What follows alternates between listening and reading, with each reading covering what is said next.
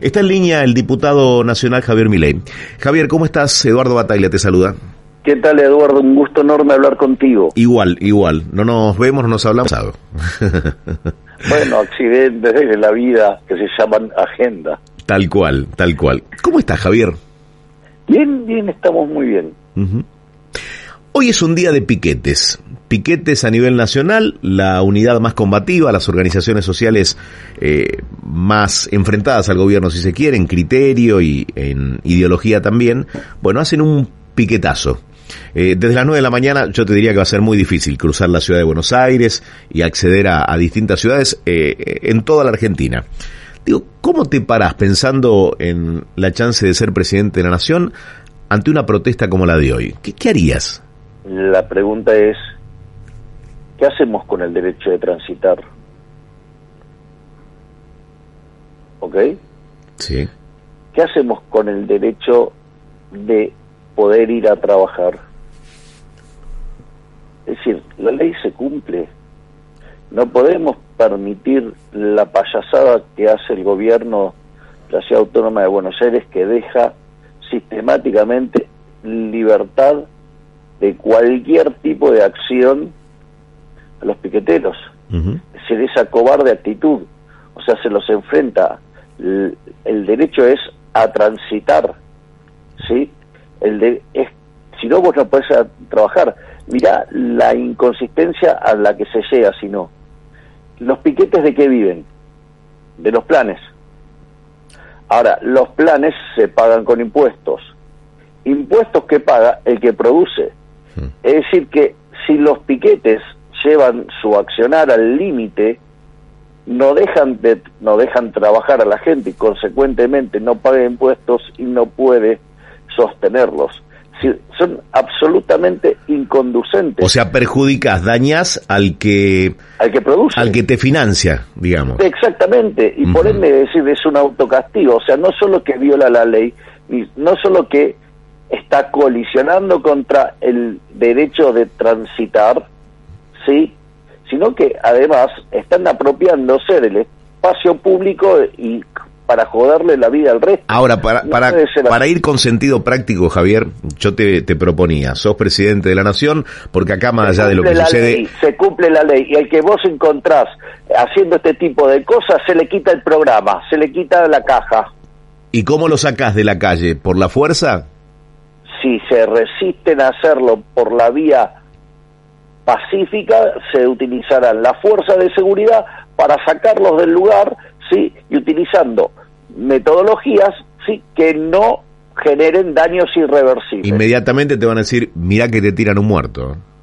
Eh, bueno, difícilmente pueden tirar muertos con eh, carros hidrantes y tecnología que vos podés desplazarlos sin que sean letales. Es decir, con Javier Milei, presidente, no va a haber piquetes, porque los piquetes no es solamente en la ciudad de Buenos Aires, si bien son los que más comúnmente vemos, sino en todo el país, digo. Se cortan rutas, eh, se cortan avenidas en otras provincias que no sea la provincia de Buenos Aires.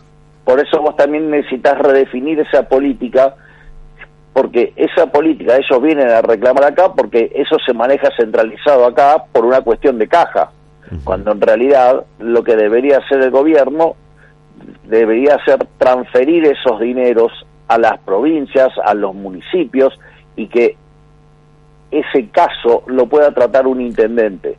¿Por qué? Porque el intendente sabe quién es el que tiene el problema y quién no tiene, entonces eso lo que hace es que la ayuda llegue a quien tiene que llegar y cuando no corresponde, Dios, se lo va a enrostrar un vecino. Y fíjate esto, y supongamos los que tienen que ver con la provincia de Buenos Aires, te quedaría repartido en 135 municipios. Por lo tanto, la, las fuerzas de seguridad se harían mucho más efectivas porque tendrían que enfrentar en una situación de revuelta una fuerza 135 veces menor. Sos parte de una movida, eh, si se quiere, capitalista, libertaria, ¿cómo la definirías? Porque tenés muchos jóvenes que te siguen. ¿Cómo, definís la libertad avance en este recorrido que viene haciendo en corto tiempo, no? Un movimiento que reclama por volver a los valores de la libertad que estaban subyacentes en la Constitución de 1853, con las mejoras pertinentes de 1860 que fueron puestas en práctica estrictamente por Mitre, o sea, porque Urquiza no estaba la anexión de Buenos Aires. Entonces, a partir de 1860, digamos, después de las batallas de Pavón y Cepeda y que la provincia de Buenos Aires se anexa al territorio nacional, o sea, ahí nace verdaderamente Argentina. A partir de ahí, de 1860 a 1895, Argentina, de ser un país de bárbaro, en 35 años se convirtió en la primer potencia mundial. Ese es el modelo. Hmm. Tenés 30 segundos para compartir conmigo y con los oyentes eh, para, que, para que escuchemos una propuesta, una convocatoria de cara a, los próximos días de carnaval. Escucha. Te cuento cinco razones por las que tenés que venir al tercer campamento anticapitalista del Ya Basta. Una, porque el capitalismo no va más. Aumenta la desigualdad, destruye el medio ambiente y a los pibes nos roba el futuro. Dos, porque no nos bancamos la precarización laboral. Queremos tener una perspectiva, como les piden de Citarrepa que se organizan desde abajo contra la explotación. 3. Porque somos la juventud que se planta contra la ultraderecha, los fachos y en defensa de los derechos democráticos. 4. Porque en el mundo crece cada vez más el anticapitalismo y la rebeldía, como las secundarias en Chile, las mujeres en Irán, el Black Lives en Estados Unidos y los estudiantes en Perú. 5. Porque son tres días con pileta, fulvito, fiesta, charlas de política, marxismo y actualidad, talleres y un montón de cosas más. Vamos, nos formamos, la pasamos re bien y nos preparamos para las peleas que se vienen. Ya sabes, este fin de largo de carnaval, 18, 19 y 20 de febrero, venite a Luján al tercer campamento anticapitalista de Ya Basta. ¿Te lo vas a perder? ¿Te lo vas a perder, Javier? Y Mira, en términos de perder no me lo voy a perder porque todas las cosas que dice el último día alguien las tiene que financiar y no precisamente van a ser ese conjunto de vagos e ignorantes, sino digo que vamos a ser los que laburamos y que damos riqueza y que el Estado nos roba ese dinero para financiar este tipo de estupideces. Punto uno. Por lo tanto, digo, es parte de una inconsistencia y esta cuestión romántica de ignorar las restricciones de presupuesto. Después lo que manifiesta en términos cuantitativos respecto al, capitalismo es falso. Es decir, el capitalismo ha sido una máquina de prosperidad. La condición natural del hombre hasta el siglo XIX, ¿sí? final del siglo XVIII, inicio del siglo XIX, ha sido la pobreza. Recordemos que por ejemplo, en el año 1810, no es, no es tomado al azar, el mundo alcanza una cantidad de población de mil millones de seres humanos y el 95% vivía debajo de la pobreza extrema, es decir, con menos de un dólar diario. Hoy ese número sí se ha multiplicado por 8 y la cantidad de personas que viven con menos de un dólar diario hmm. ha bajado al 5%. Por lo tanto, lo que se ha logrado en materia de reducir la pobreza, gracias al capitalismo, ha sido algo verdaderamente hmm. maravilloso, formidable. No se, ha habido, no se ha visto nunca en la historia de la humanidad. Y la calidad de bienes y servicios que hoy recibimos son de muchísimo mejor idea que lo que teníamos a inicios del siglo XIX. Por lo tanto, eh, son construcciones típicas de, la izquierda que eh, tienen una, un alarmante desprecio por la evidencia empírica. Eh, Javier, ¿cómo está la economía hoy en la Argentina? Estoy desconcertado, te lo, te lo manifiesto así con, con total sinceridad. ¿Sabes por qué? Porque yo no sé si dejarme llevar por la eh, temporada turística de este verano, que es extraordinaria, eh, por el crecimiento de puestos laborales registrados que contaba de Mendiguren, por lo que dijo el presidente, que las únicas quejas que escucha es de las personas que hacen dos horas de cola para ir a un restaurante. Eh, no sé si me, tengo que dejar llevar por la pobreza, por la informalidad. Digo, ¿cómo está la economía argentina? Bueno, la Argentina está a lo que a las puertas de lo que sería la peor crisis de historia argentina.